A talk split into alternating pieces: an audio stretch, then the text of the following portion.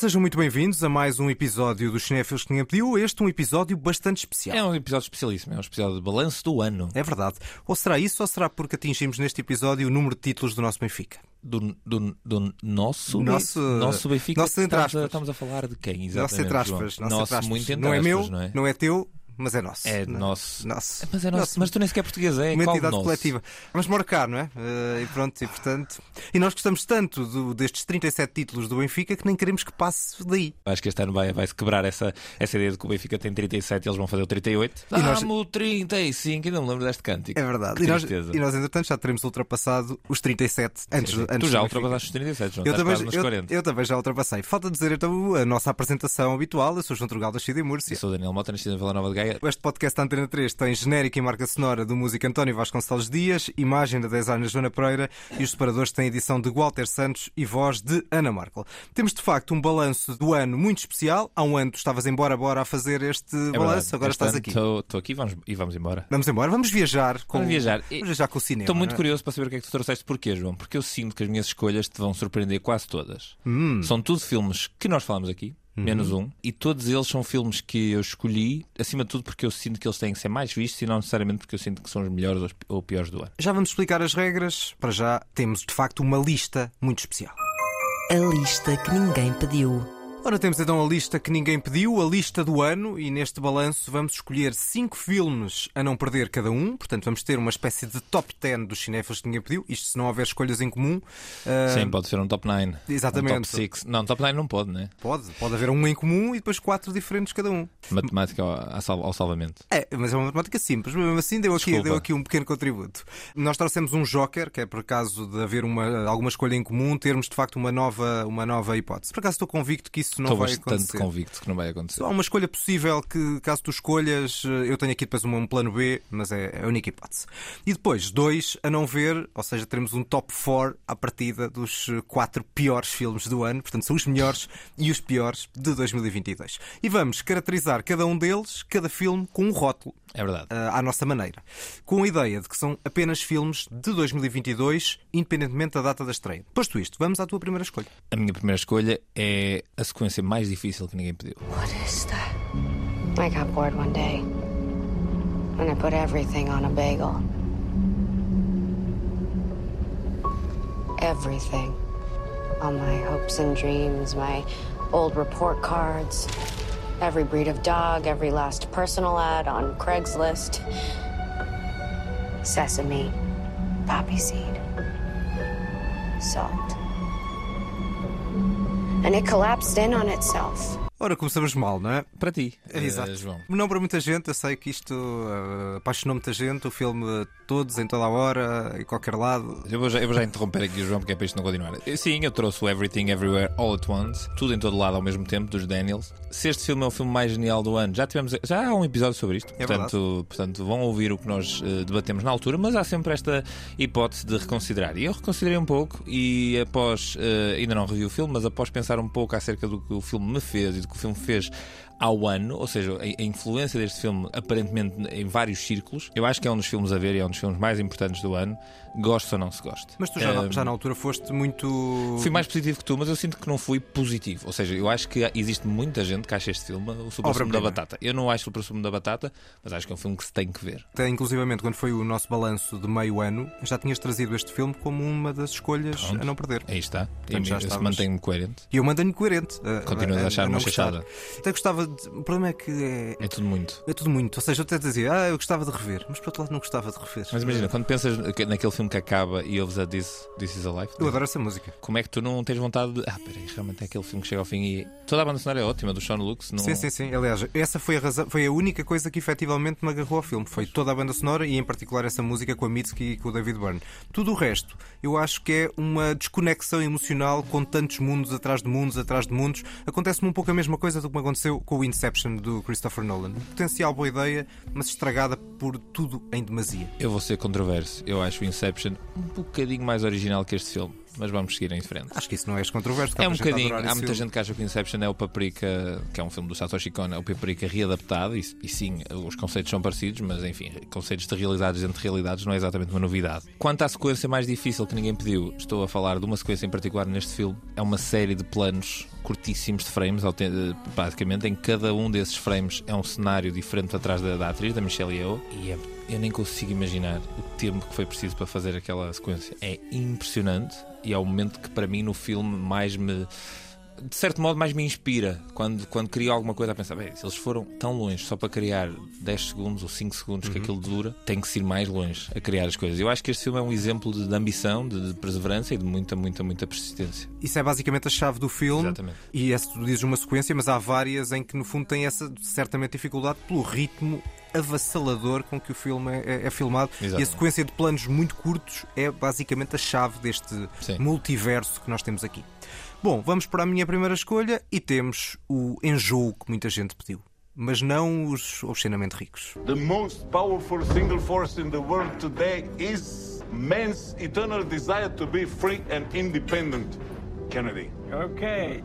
Freedom in capitalist society always remains about the same as it was in ancient Greece. Freedom for slave owners. I know. Vladimir Lenin. School. Ah. Russian capitalist.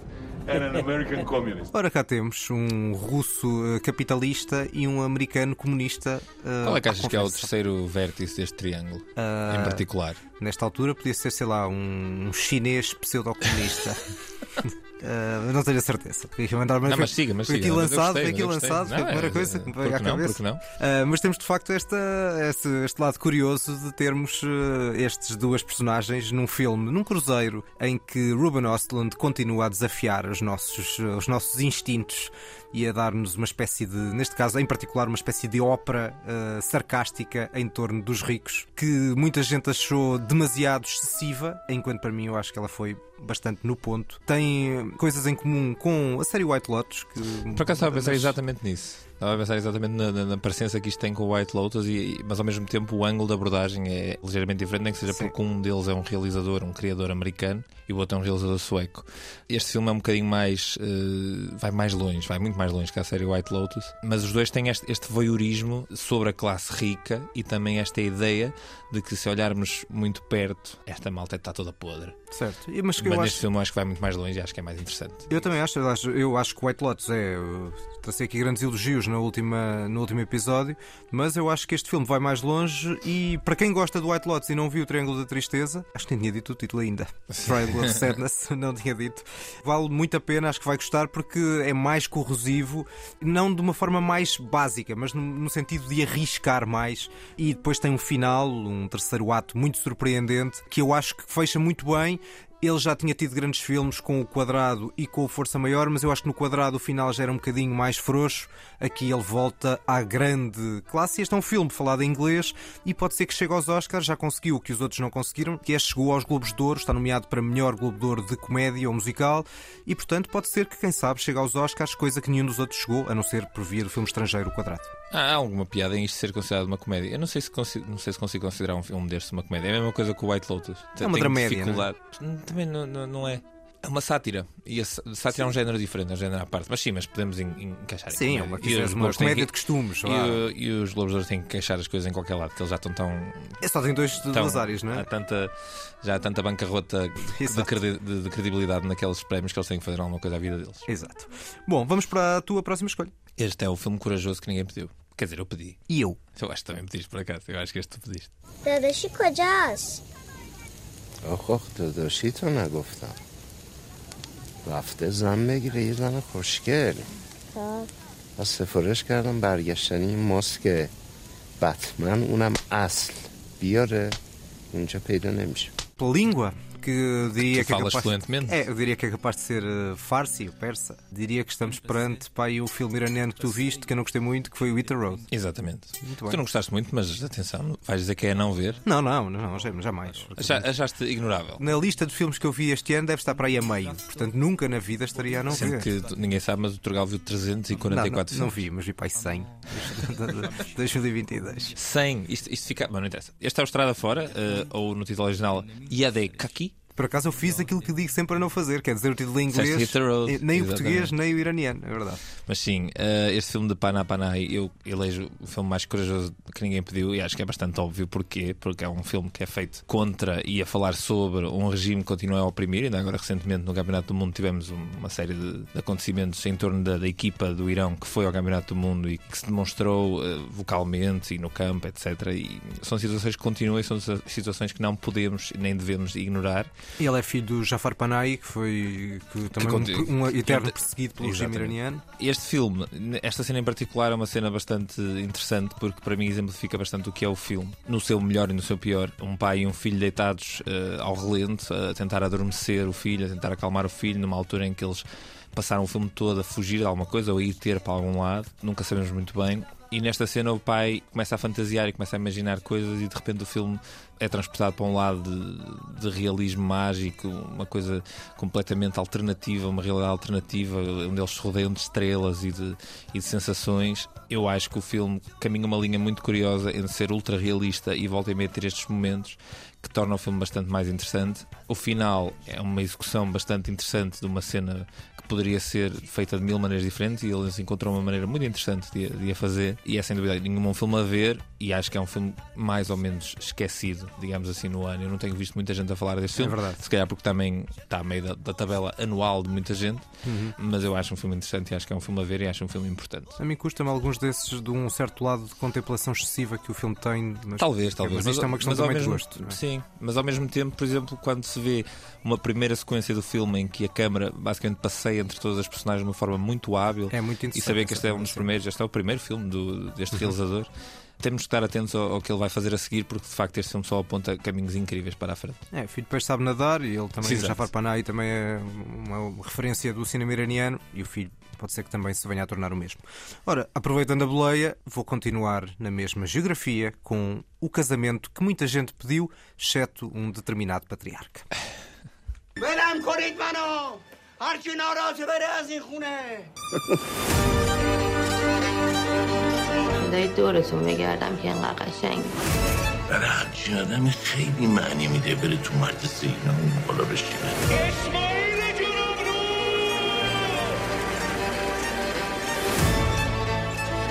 Neste caso meti aqui um pequeno excerto do, Adorei, adorei, do mas, trailer. mas este, este obstinado estava ótimo. Falaste deste filme aqui? Falei, falei aqui há, Ah, pouco- então, há poucas então não tenho a certeza qual é que é, não vou avançar. Diz lá. Falei com a Joana, até no, no episódio da- em que esteve presente a Joana Ribeiro, porque foi um dos Ah, filmes que passou Fest. pelo Fest, exatamente, na competição. Estreou há pouquíssimo tempo em Portugal, ainda está nos cinemas. Os Irmãos de Leila, título original Baradaran e Leila, do realizador Said Rustai.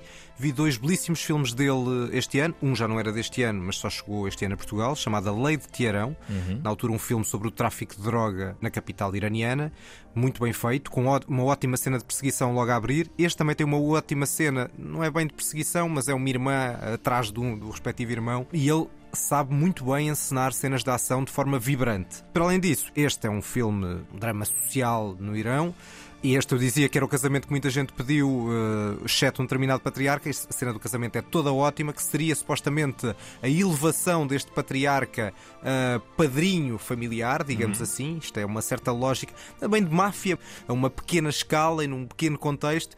Só que depois tudo corre mal neste casamento. E, e tudo corre mal, esta relação familiar é, gera uma- um conjunto de catástrofes eh, sociais, económicas, que também no fundo são acompanhadas pela situação no Irão, neste caso não necessariamente do ponto de vista político, mas do ponto de vista económico. E está cá de facto o pequeno poder, a miséria moral, é um belíssimo filme. Eu referi na altura por causa de não ter ganho o Le Fest. Um, ganhou o Poet, que é um filme que também está nos, nos cinemas nesta altura, mas de facto é uma, um, mais um exemplo que mostra, neste caso através de Said Rustai, a enorme vitalidade do cinema iraniano, é sem dúvida, e ainda bem que chega cá muito, com muita frequência, é certamente uma das uh, filmografias que está em, em grande destaque e, e ainda bem que assim é. Exatamente. Nada a acrescentar. Ora bem, vamos para a tua terceira escolha. Bom, esta terceira escolha é o Top Gun que ninguém pediu. Mas não é o Top Gun.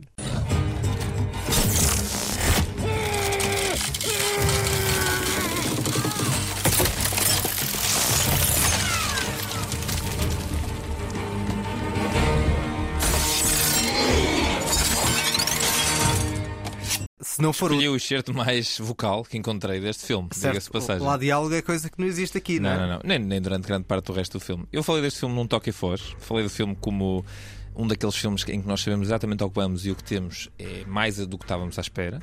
Um filme que cumpre muito bem os seus propósitos e este filme é o Prey. O filme mais recente da saga Predador. E porquê é que é o Top Gun que ninguém pediu? Porque num ano em que de facto houve um grande destaque sobre um filme que está de facto extremamente bem feito, que é o Top Gun Maverick, que acho que nenhum de nós trouxe para a lista, não, Não sei. trouxe, mas, mas deixa deixa aqui uma mas menção deixamos honrosa. uma menção honrosa para um filme que vale de facto a pena ver, nem que seja pela execução de qualidade estratosférica, mas o Tom Cruise continua a ser uma espécie de um, de um duplo, da única estrela de cinema viva, na verdade. Mas enfim. Só dando um toque ao Top Gun, só por causa da boleia disso, e deixa já, é uma sequela inesperada porque eu achava que tinha tudo para ser um profundo desastre e não é. Sim, ao mesmo tempo isso pode ter sido exatamente o que o elevou na consideração de tanta gente. Mas pronto, o filme está nomeado até para Globos de Ouro. É verdade, é verdade. Como dra- drama. Melhor drama. Isso é um bocado. Mas enfim, é curioso, categoria é melhor ação. Pronto, se soubesse uma categoria de melhor ação, voltando aqui ao nosso Prey, uh, de Dan Trachtenberg, se soubesse uma categoria de melhor filme de ação, eu acho que este Prey estava claramente na, na lista para ser eleito, porque é um filme que é exatamente aquilo que, que anuncia. É um filme de perseguição entre uma personagem principal mulher e o nosso predador do costume. E é um filme que, acima de tudo, é uma hora e meia de adrenalina pura, pelas veias adentro, pelos olhos adentro, pelos ouvidos adentro. Uma banda sonora super bem feita, trabalho sonoro em geral muito, muito bem conseguido. E é um filme que, na verdade, ficou comigo até agora, que volta e meia me lembro de sequências do filme que me marcaram, porque é um filme de ação extremamente bem feito. E eu sei que o filme não foi assim tão visto, novamente, e é por isso que eu o trago, que é para chamar a atenção a este pequeno filme. Houve alguns filmes este ano de ação interessantes, já falámos aqui do Top Gun. Existe também um microfilme que também não foi assim tão falado, chamado Beast, com o Idris Elba, onde ele e as suas filhas são perseguidos por um leão na- em África, e pelo visto também é um filme bastante bem feito. E todos os anos existe esta espécie de shots de adrenalina de uma hora e meia que são apenas Man vs Nature, Homem vs Natureza, e o Prey, para mim, este ano atingiu um lugar um bocadinho acima do standard desses filmes, que normalmente cumprem sempre o objetivo de entreter, Acho que não chegou cá, eh, pelo menos mas, mas chegou, cá na- chegou cá nas plataformas de streaming, que na verdade foi assim que ele chegou a quase todo lado. É, mas é pena porque lá está mais um daqueles filmes, sendo filme de ação, é era um- bom era ver um- na sala de cinema. E, é? e lá está, e o Espetáculo. trabalho, acima de tudo, da banda sonora e do som deste filme é, vale muito a pena. Veja nas melhores condições audiovisuais possíveis, que é nessas condições vale a pena ver estes filmes. Pois. Por exemplo, ver o Top Gun Maverick num telefone. Pois, lá está, não tem jeito nenhum. Mais vale não ver, não é? Exatamente. É tal problema das plataformas de permitirem outro tipo de produções, mas depois terem esse problema, muitas vezes notório, Sim, de é- não permitirem que certos filmes cheguem às salas de cinema. não permitir que certos filmes cheguem à sala de cinema e depois temos outro, outra questão que é a falta de controle, que sempre houve, em certa medida, mas a falta de controle acerca de como é que os espectadores vão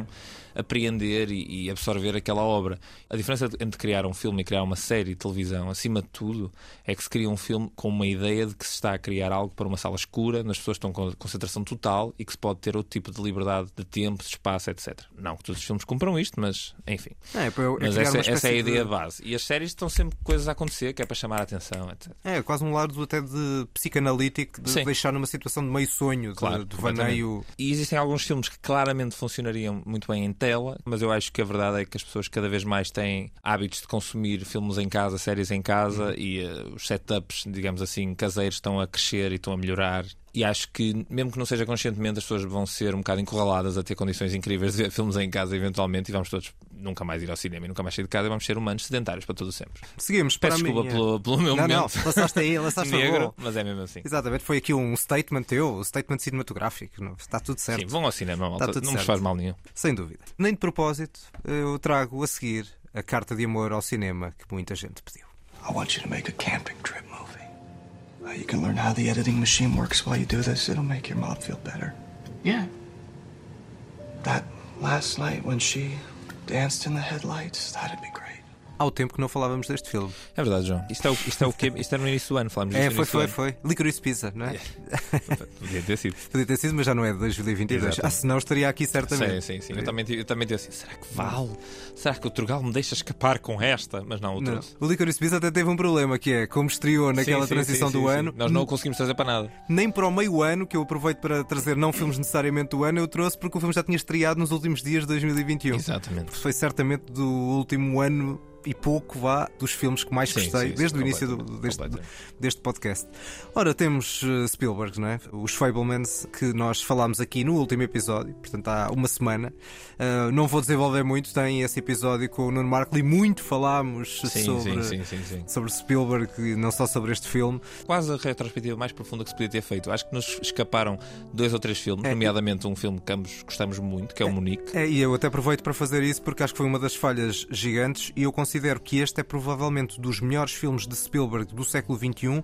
Diria que a par do Munique, talvez do Catch Me If You Can, não vejo assim muito mais eh, que me tenha dito assim tanto como este filme desse. Eu acho que o Munique está no top 5 do Spielberg. Talvez. Top 5 para mim é composto por eh, Saltadores da Arca Perdida, Tubarão, Jurassic Park, Lista de Schindler e Munique. E não disseste o ET, eu incluí o ET nessa, O ET não é o meu filme favorito do Spielberg. nessa lista de todo. 5. Mas os outros também têm dificuldade em, em sacar. Algumas também têm O meu ET dificuldade é em o fazer um Jurassic top Park. 5, não é? É, a minha geração, o ET da minha geração é o Jurassic Park. Percebo, percebo. Quer dizer, quando o ET surgiu, eu também não tinha nascido Mas, ainda, não, não, sei, é? o que- não vi o- sei o que é que estás a assumir. viu a posteriori, não é? Mas, mas o ET é o filme da, um dos grandes filmes da minha infância, portanto não tenho como, como rejeitá-lo. De facto, este é uma espécie de coming of age, carta de amor ao cinema, é Spielberg, ah, o- é o adolescente Spielberg, na forma de Sammy Fableman, e é um grande filme com um grande final em que se juntam duas grandes referências do cinema americano que nós não dizemos quem é para vos deixar. Não, não dissemos há uma semana e voltamos a não dizer. Existe um vídeo, o meu YouTube sugeriu-me um vídeo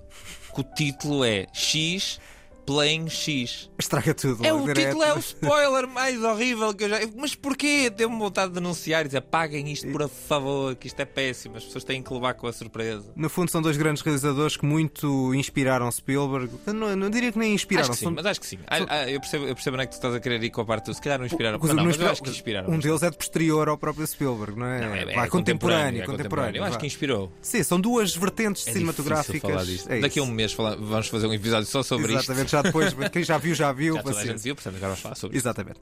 Bom, passamos para a tua quarta escolha. Minha quarta escolha é o dia para a noite que ninguém pediu. It's in a cloud. It's in a cloud. Oh, Jay! It's in cloud! Yeah,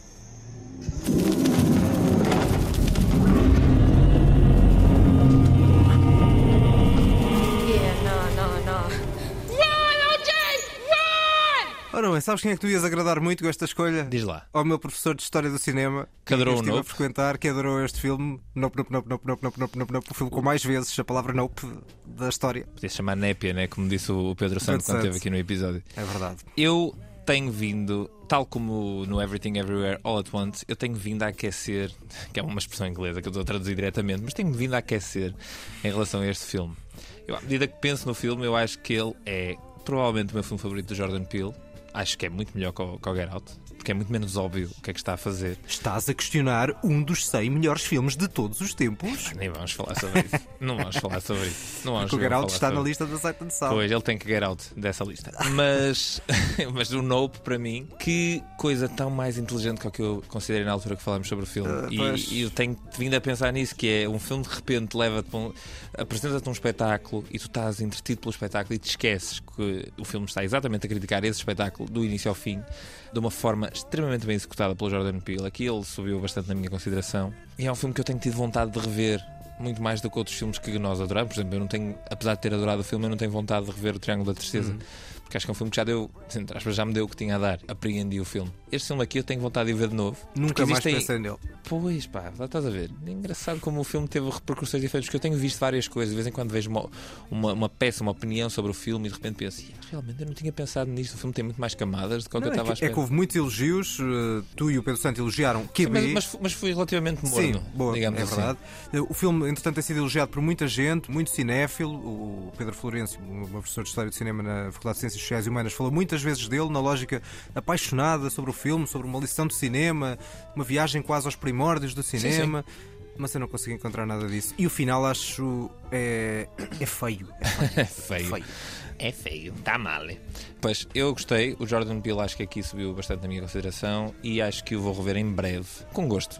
Pá, e o filme tem uma- um trabalho fotográfico. Bom, eu chamei-lhe o dia para a noite que ninguém pediu, porque o filme tem para mim o, dia- o melhor dia para a noite de sempre. Nem acho isso, que eu Ah, acho muito artificial. É pá, zero. E o fa- final? Vamos voltar a falar do White Lotus. White Lotus tem uma cena de dia para noite no, no penúltimo episódio, salvo erro, que é horrível. Qualquer pessoa nota que aquilo é dia para a noite e mal feitinho. Mas o dia para noite lembro. que é feito aqui é para mim a melhor execução de sempre de dia para a noite. É uma técnica, enfim, que já, já, já está em Hollywood desde os anos 50, 60 e aqui é feita de uma forma brilhante. Pronto, tecnologicamente é relativamente complexo o que eles fazem ali, mas envolve ter duas câmaras a filmar ao mesmo tempo e uma delas a filmar em infravermelhos. Uhum. Portanto, é assim toda uma, toda uma loucura. E parabéns ao realizador e ao diretor de fotografia que é o Hoyt Van Hoytema, que também já trabalhou com o Christopher Nolan, já trabalhou com outros realizadores. E eu acho que o filme tem tem imensos momentos que valem a pena e vale a pena pensar mais no filme. Porque ele de repente não se apresenta tal como o Us e o Get Out se apresentavam claramente sobre filmes que têm um conceito e que têm um alvo. E de repente este filme não se apresenta de forma tão declarada assim e por isso para mim é que se tornou mais interessante. É um filme a ver. O problema é que isto tem,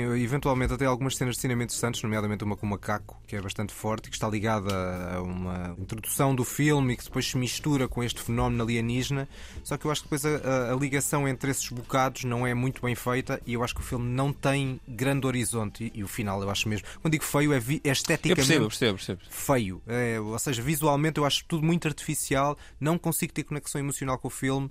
Acho que senti mesmo aquela sensação de tempo perdido. Ao contrário do Get Out, ou seja, eu acho que o Jordan Peele, ao contrário de ti, para mim tem vindo a, A descer. descer. Mas eu que vou continuar a dar-lhe oportunidades. Acho que não é, por, não é por este filme que eu vou deixar de o ver e acho Uhum. que ainda tem muita coisa para, para mostrar no, no- no cinema. Seguimos com a minha quarta escolha, o camaleão que todo mundo pediu e chorou quando partiu. Questions have arisen, uh, such as who is he, what is he, where did he come from, is he a creature of a foreign power, is he a creep, is he dangerous, is he smart, dumb, nice to his parents, real, put on, crazy, sane, man, woman, robot, what is this?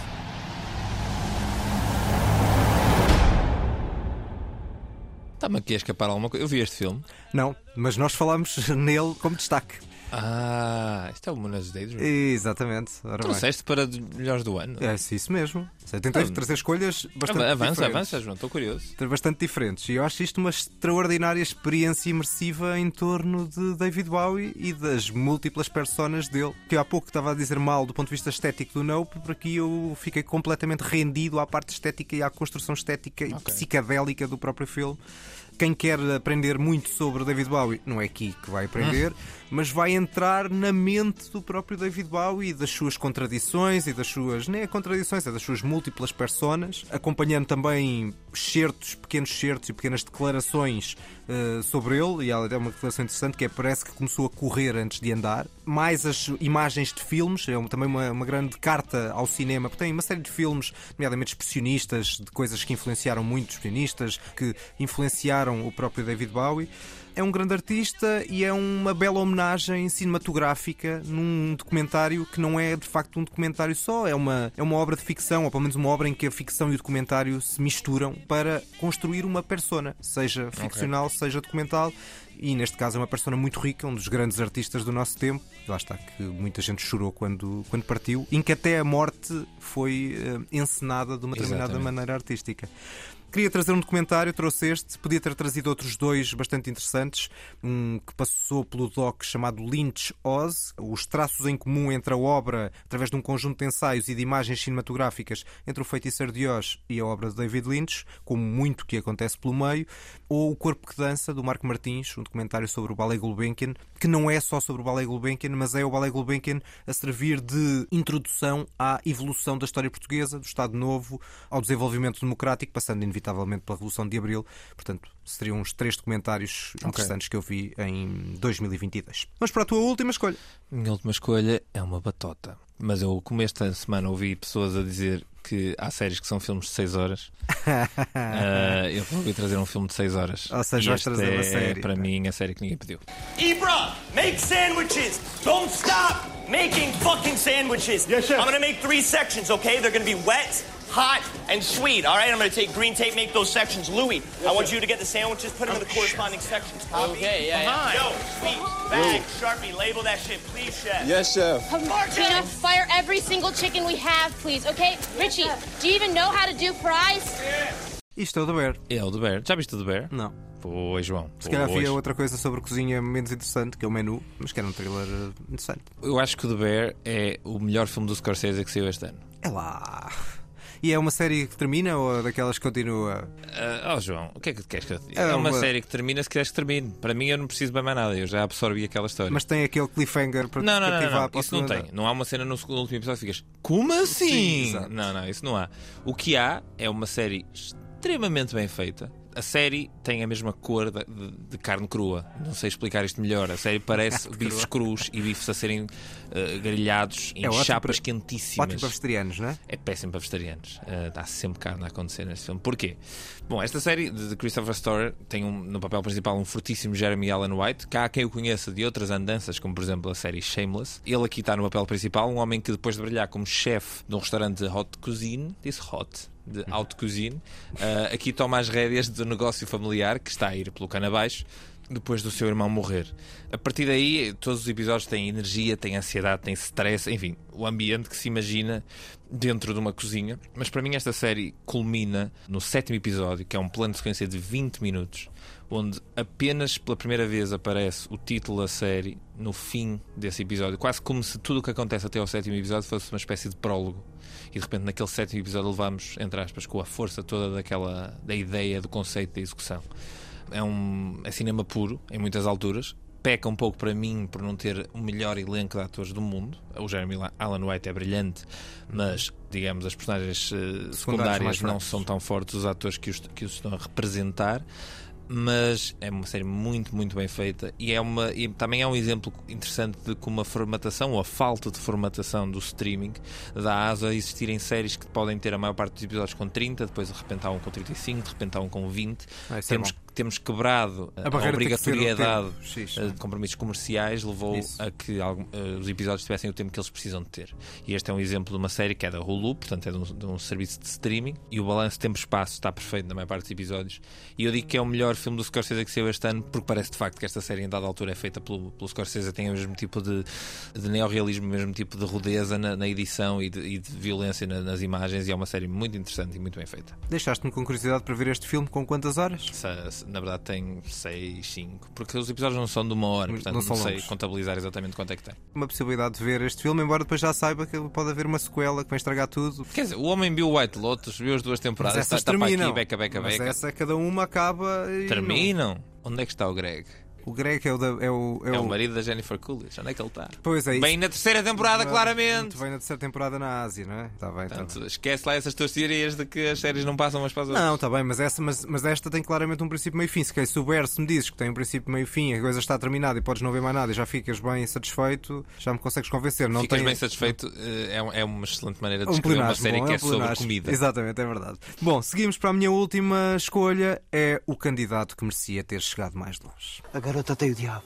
Oh, Jorge, Santo Guerreiro, defende-me e protege-me. O que é que temos? Temos o candidato português que mais uma vez ficou pelo caminho. É verdade. Ainda para mais temos aqui a Cristela Alves Meira, que foi uma, uma super convidada, muito querida e muito. A nossa primeira e a nossa única entrevista até agora. É verdade. E correu super bem. Caso ninguém, que ninguém nos gabe, Não, correu super não é? bem porque ela, porque ela é uma, fácil, uma pessoa facílima de entrevistar. verdade, Está é tudo bem, malta. Não nos estamos a gabar. Quer dizer, se calhar um bocadinho. Um bocadinho, vá. Quantas mais Mal, entrevistas é que existe no espaço podcast português a Cristela Alves Meira? Nenhuma. Quer dizer, não sei. Não Não, sei, tenho, não tenho, várias, não tenho dados, não tenho dados concretos sobre o que estou a dizer. Mas de facto temos eh, este filme que é a ruralidade portuguesa eh, de uma forma muito crua, muito emocional ao mesmo tempo, marcada pelas memórias biográficas da, hum, da Cristela Alves Meira. Temos atores essencialmente amadores, Ana Padrão está lá no meio, e que eh, nasceu uma estrela, Star is Born, né? neste caso chamada Lua Michel. De 10 anos, 12 anos, agora é capaz de já ter um bocadinho mais, que é a filha da realizadora. E que é fantástica. E que é fantástica. Magnética do início ao fim. Exatamente, é isso. Perfeita a fazer desta criança que se apropria da, dos rumores, dos mitos, da, da- do lado de bruxaria da, Da desta- família, na verdade. das famílias, destas pequenas, às vezes dos pequenos meios, em que certo. Sim. E, e de uma certa ignor- ignorância que não tem nada necessariamente a ver com os pequenos meios. Isso há em todo o lado. E a Claro. ignorância traz eh, eh, muitas vezes uma capacidade de nos deixarmos levar por certas coisas. É um filme muito interessante e artístico ao mesmo tempo. A fotografia Sim, é maravilhosa sim, sim, do Rui Poças e acho que. Quando o filme ameaça carregar um bocadinho na tecla demasiado negativa, depois tem um final muito surpreendente, quase Uhum. surrealista Uhum. que eu acho muito interessante e, portanto, é uma ótima escolha do cinema português que, infelizmente, ficou pelo caminho, ainda não foi desta. Ainda não é desta. E tinha aqui um joker pronto para tu trazeres o Alma Viva, porque achava que era a única escolha possível em comum, e eu traria depois um outro filme português, O Lobicão, da Cláudia Varjão, Sim, sim, sim. que é um filme dos Açores fora dos holofotes, muito interessante. É uma outra menção honrosa que tenho aqui. hum, Uma ficção nada, nada estereotipada sobre a comunidade LBGT em São Miguel, nos Açores, dentro da própria comunidade, com os próprios membros, e de facto há esse lado realista que está ali muito vincado, de uma lógica de comunhão coletiva naquela comunidade, para quem a ilha, de uma certa maneira, é uma prisão, e o filme mostra, mostra isso muito bem. Podes-me perguntar porque é que eu não trago filmes espanhóis nesta lista, não é? Porque é que trago um filme português? Eu não pergunto, João, sabes porquê? Porque Porquê? eu acho que não vale a pena perder tempo com essas coisas. Mas podes perguntar, porque eu vou-te vou -te responder. Juan, ¿por qué no, ¿Por trace- qué? por qué no ¿Por qué? traces películas en español A razão- para lo podcast? A razão é simples. Vi dois filmes bastante interessantes este ano. Bastante interesantes. O Bom Patrão. O buen patrón. Já está. Vais continuar a traduzir em portunhol, palavra agora que consta do dicionário. Não sei se sabias, claro. é verdade. Ou o Libertad. São todos de 2021. Porquê? Porque chegam todos tarde a esta parte da Ibéria. Sí, claro, porque eso es un problema de distribución. Exatamente. Mas é a Ibéria, estamos na Ibéria, todos. oh, tío E, eh, Roder.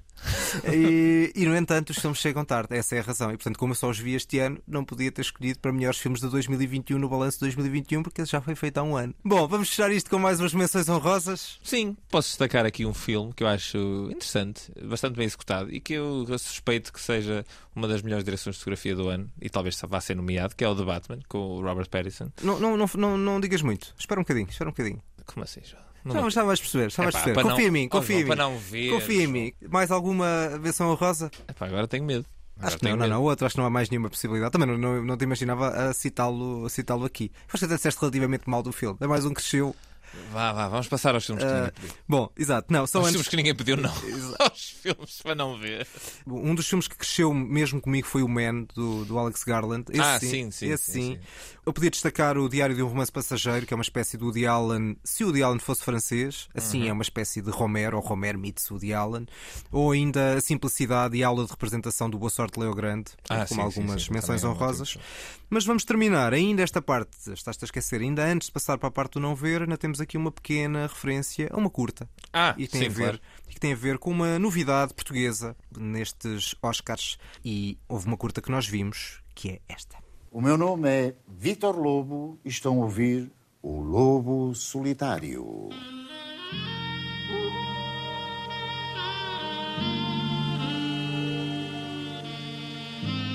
Viva FM. Rádio com gente dentro. Já temos a voz imponente de Adriano Luz. É verdade. Belíssima curta de Filipe Melo. Fiquei bastante impressionado. E é, é uma das curtas que está nomeada. Temos três curtas. eh, temos, vocês têm. Ah, bom. Ah, agora, quando dá jeito é temos. Eh, É, João. Está tá tudo bem. Não, não. vocês têm três curtas nomeadas para. Mas eu saúdo, que eu saúdo e apoio. Saúde, e, saúde e aplaudo, apoio, E aplaudo, saúde e e aplaudo apoio. como todas as curtas ibéricas, ou longas ibéricas, que cheguem aos Oscars ou que ganhem Oscars. Mas de facto são três Epá. curtas eh, impactantes. Duas. Quer dizer, nós não vimos as duas de animação, o Ice Merchants e o Homem do Lixo, estão nomeadas para a melhor curta de animação. E depois temos aqui esta belíssima curta do Filipe Melo, Lobo Solitário, que é a curta que eh, muita gente pediu e que quis passasse a longa ou não. Podia, ou seja, no sentido que este filme eventualmente podia ter crescido mais.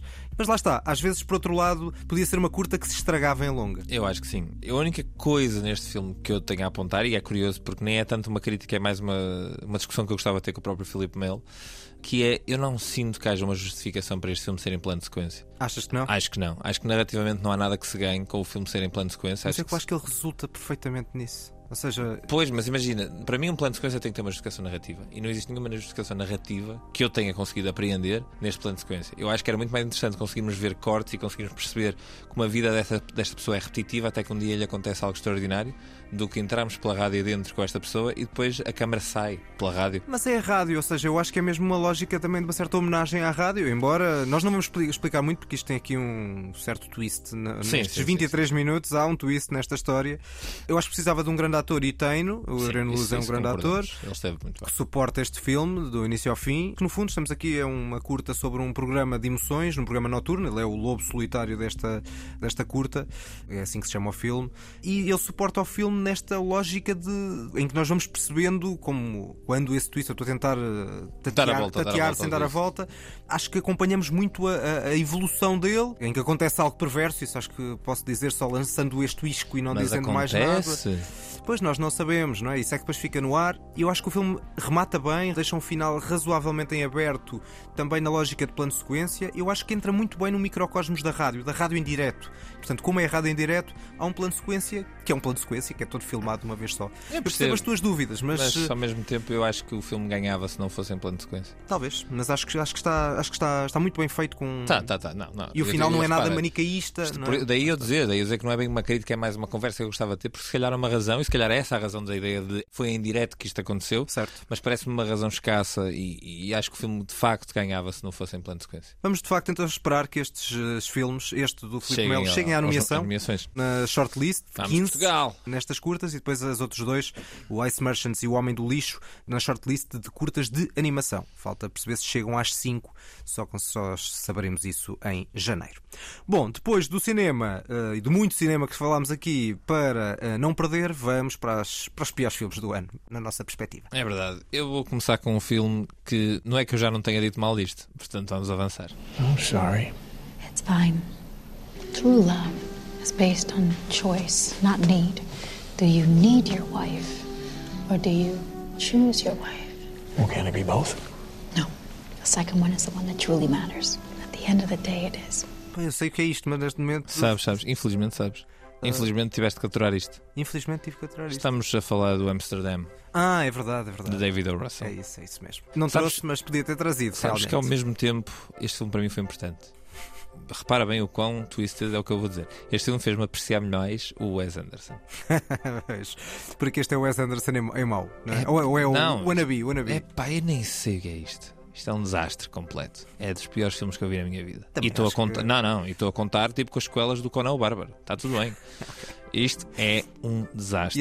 É o maior desperdício de talento que eu já vi na minha vida. De tudo, menos do realizador, porque talento não tem. É Ahm, lá. E. Ah, todos os filmes são a ver. Não, este filme é a não ver. Não, vale a pena, não percam tempo com Há isto. uma teoria que diz que eh, nós eh, temos que sempre fazer escolhas. Portanto, eh, quando escolhemos um filme para ver, estamos a escolher outro para não ver. E, portanto. Escolham este. eh, exato. Ou seja, É isso não há muito- mal nenhum. Eu não tenho mais nada a acrescentar. O Amsterdam é um desastre e espero que seja esquecido e trucidado pelo tempo.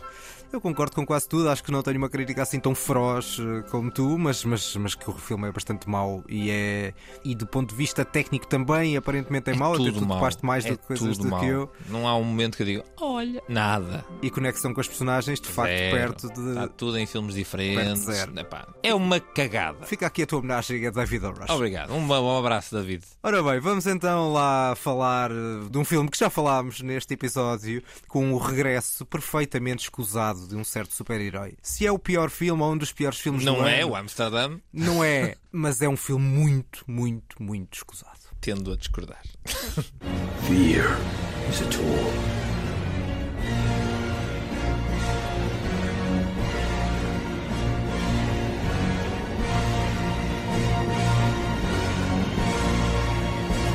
They think I'm hiding in the shadows.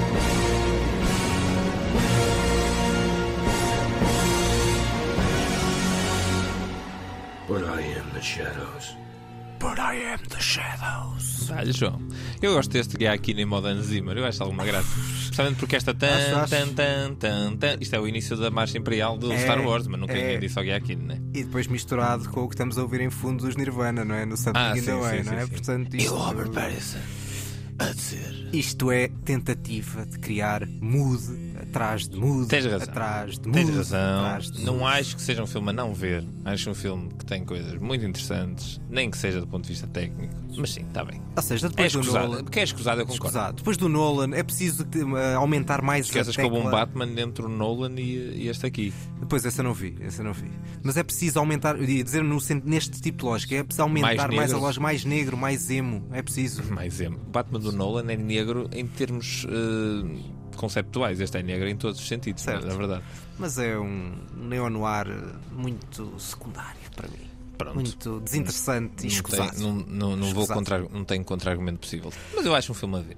Para mim, se optarem por ver uh, os Batmans, até prefiro que vejam o Batman e Robin que dá a volta do que ver este Batman. Está bem. Fica aqui. Não, eu acho que estão ao mesmo nível de qualidade. Fica aqui o desafio. Seguimos para a tua segunda escolha. A minha segunda escolha A não ver. é um filme que eu vi recentemente, finalmente, mas isso para mim foi o susto que ninguém pediu. You're not listening to me! Oh my god! I'm gonna fucking die and no one will listen to me! Okay, Laura, it's okay. Oh god!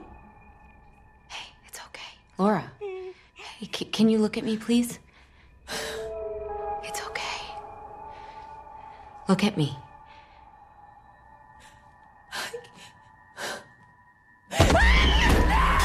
Vamos sorrir? Epá, não. Não, não é? Nem sorrir, nem meter. Isto é exatamente o tipo de filme de terror que eu odeio. Porque só funciona numa base, que é a base do BU! Pronto, e acabou o filme. porta. É susto atrás da porta. É, olha, vamos fazer uma transição dela estar em casa para ela no dia a seguir estar a fazer uma consulta com um som esquisito que não tem nada a ver com, com um tipo um telefone a tocar e basta assustar com um telefone a tocar. Eu não gosto de filmes que me assustem. Ou seja, eu não tenho nada contra apanhar uns cagaços de vez em quando, mas neste caso é completamente injustificável a maior parte das vezes que o filme o faz e em vez de te colocar num mood que os melhores filmes de terror o fazem, simplesmente deixou-me desconfortável dizendo ok, vais-me assustar outra vez. né? ok, aqui estamos nós. É e depois há uma série de cenas que têm provavelmente os diálogos mais trequinhos que eu já vi. Pá, não sei, eu achei o Smile um filme bastante fraco. Não entendo ah, o hype à volta deste filme e como filme de terror é muito, muito frágil. Percebo, percebo em parte, não acho assim tão mau, mas por exemplo, na lógica de Nas Fronteiras do Terror, há pouco falei do Man, podia ter falado do. do... Man é milhões de vezes Bom, melhor sim, claro, incomparavelmente melhor. Podia ter falado do telefone negro. Mas tu gostaste do telefone negro? Sim. Acho que este é um bocadinho melhor que o telefone negro, Ah, pá, eu acho que o telefone negro tem uma estrutura. Então podias ter trazido o telefone negro aqui. Ah, pá, sei lá, mas esse, esse, esse até me esqueci que, que vi. O argumento não é muito interessante, mas tem ali eh, aspectos de realização que eu gostei bastante. Ah, não, Até na nada. sala de aula. Acho que depois a Deus. coisa não se mistura. A parte do terror em si acho que não está muito bem construída. Pronto. Da parte daquela sala e a, e a evolução do argumento. Mas como filme até de coming of age ou de descoberta adolescente um pouco básica, Hum. cativou-me de alguma maneira. Pronto, claro que o Man está no, é, é desses todos é, é bastante mais interessante e é o filme que claramente ficou mais comigo. Bom, para fechar esta lista de horrores, digamos assim, vamos verdadeiramente a um horror. O pior filme que vi, não só este ano, mas provavelmente nos últimos anos, e é o biopic que ninguém decente pediu. Oh, you feel the breeze from the subway?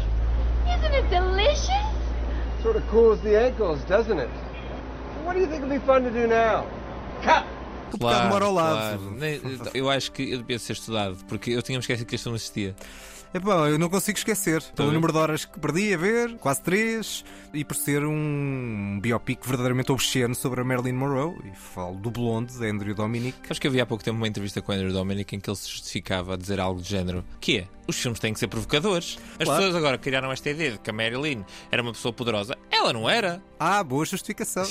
Uau. foram- Eu, ainda, opa! ainda conseguiu piorar mais. Estás a tirar sal para a ferida, chefe. Então, isso vale tudo. Podia fazer um, um biopic sobre Marilyn Monroe que era um filme pornográfico. Claro, porque que não, vale tudo. Porque não, não é? Avança, é isso, é Não, isso. eu, O que é preciso é ousadia. É pá, é? fiquei muito chocado com a, com a incapacidade de lidar com a imprensa deste, que este senhor revelou. Enfim. Ela já teve uma vida difícil e, eh, e acho que se uh, algures no além conseguiu ver isto, não gostou do que viu. E é de facto um biopic que espeta muito na ferida Espeta, dela espeta. de uma forma gratuita, com base em coisas que não foram verdadeiras. Eh, Não sei se o livro de que partiu é mais interessante. Menos interessante não é, porque não é possível ser. A questão é que, mesmo que as coisas que o filme apresenta sejam verdadeiras ou falsas, a forma como o filme as apresenta é pornográfica. Certo, há bocado é estava a dizer um filme É pornográfico, este é- filme é pornográfico. E tem uma cena que é já quase hardcore, Sim, não é? mas, mas enfim, vamos avançar porque é só ridículo. É isso mesmo. Não vale a pena continuarmos a falar muito sobre o Blonde e vamos à revisão desta nossa panóplia de filmes de 2022. Então, os meus filmes a ver deste ano são Everything, Everywhere, All at Once, tudo em todo lado ao mesmo tempo, realizado pelos Daniels. Yade Kaki, Estrada Fora, realizado por Pana Panahi. Prey, realizado por Dan Trachtenberg. Nope, realizado por Jordan Peele. E The Bear, uma série de Christopher Storer.